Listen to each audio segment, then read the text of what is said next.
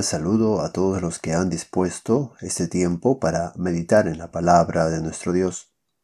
Soy el pastor Kendy Valenzuela y en esta ocasión meditaremos en el Salmo 135, al cual he puesto por título Motivos para alabar.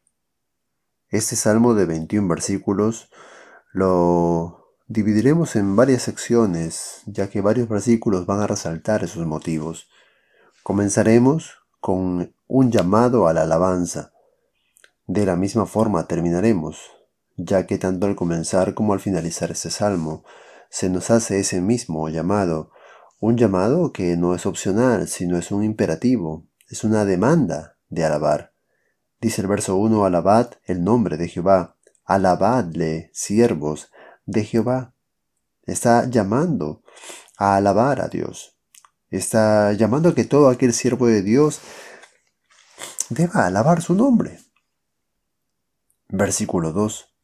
Y aquí empezaremos a ver esos motivos que tenemos nosotros para alabar al Señor.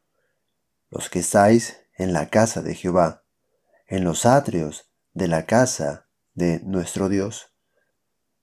Aquí es una referencia a los sacerdotes, aquellos que vivían en la casa de Dios, aquellos que servían a Dios estando en el templo.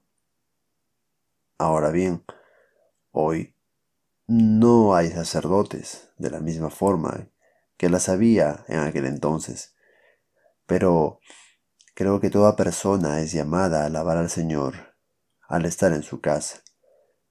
Uno debe ir a la casa del Señor para alabarle. Cuando nos encontremos en dicho lugar, debemos pensar en alabar a nuestro Dios. Hay bendición en eso. Es el momento de la comunión entre los hermanos. Es el momento en el que recibimos la palabra del Señor, Dios hablando a su pueblo de manera especial. Por lo tanto, eso debe ser una motivación a la alabanza. Verso 3.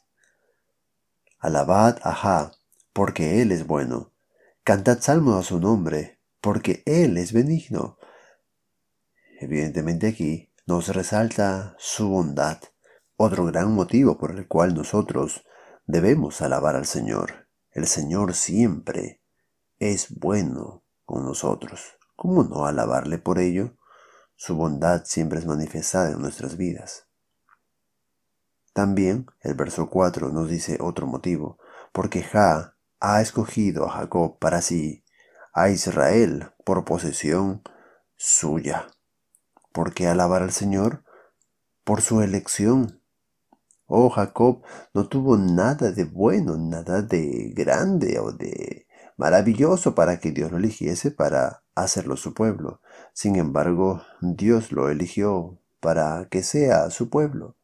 De la misma forma nosotros no hicimos nada para que el Señor nos eligiese para ser hijos suyos. Él nos ha salvado por su beneplácito, por su deseo soberano. ¿Cómo no alabarle por ello? Verso 5. Porque yo sé que Jehová es grande y el Señor nuestro mayor que todos los dioses. ¿Por qué alabar al Señor? Por su grandeza. Jehová es grande y esa grandeza de nuestro Dios, esa majestuosidad de nuestro Dios, pues sobrepasa largamente a los dioses paganos, a ese pensamiento de la existencia de otro Dios. Los siguientes versículos van a desarrollar la grandeza de nuestro Dios. Veamos, todo lo que Jehová quiere, lo hace en los cielos y en la tierra, en los mares y en todos los abismos. Hace subir las nubes de los extremos de la tierra, hace los relámpagos para la lluvia, saca de sus depósitos los vientos. Cuando ves a los dioses de los pueblos paganos, como tenían tantos dioses, porque cada uno se ocupaba de algo, cada uno era bueno para algo, cada uno servía para una cosa, cada uno podía ayudar de una forma. Nosotros tenemos un Dios todopoderoso. No es necesario tener dioses. Tenemos un gran Dios, un grandioso Dios que hace lo que quiere con la naturaleza. Todo lo que quiere lo hace. Domina toda la naturaleza porque toda la naturaleza está para su servicio. Los siguientes versículos nos hablan también de esa grandeza mostrada a través de grandes prodigios.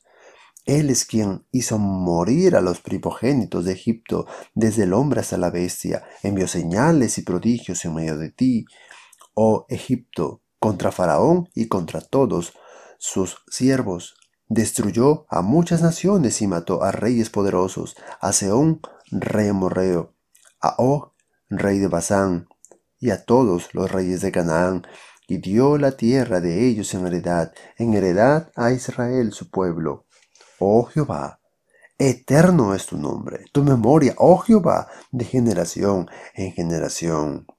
Oh, un Dios de grandes prodigios. Grandes prodigios que trajeron la liberación de su pueblo. Dios hizo maravillas y con mano poderosa sacó a su pueblo de Egipto. Oh, es un Dios grande, pero también es un gran juez.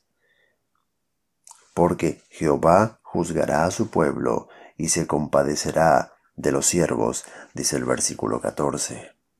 Oh, es un Dios grande, es un Dios excelso, Él es un juez justo. Por lo tanto, hay motivos por los cuales alabar a nuestro Dios por su grandeza. Pero continuemos, los siguientes versículos nos hablan también de otro motivo, y es por su realidad. Leamos los siguientes versículos para ver a qué nos referimos. Los ídolos de las naciones son plata y oro, obra de manos de hombres. Tienen boca y no hablan, tienen ojos y no ven, tienen orejas y no oyen. Tampoco hay aliento en sus bocas, semejante a ellos son los que los hacen y todos los que en ellos confían. ¿Cómo puede ser un Dios real aquel que tiene tan solo apariencias. No porque si tiene boca y no habla, ojos que no ven, orejas que no oyen, entonces mejor es que no las tenga. Tan solo son apariencia, no es real. ¿Cómo va a ser real? Pues si está hecho de la mano del hombre. Materiales inertes, ¿Cómo pues se puede creer en alguien que no tiene vida?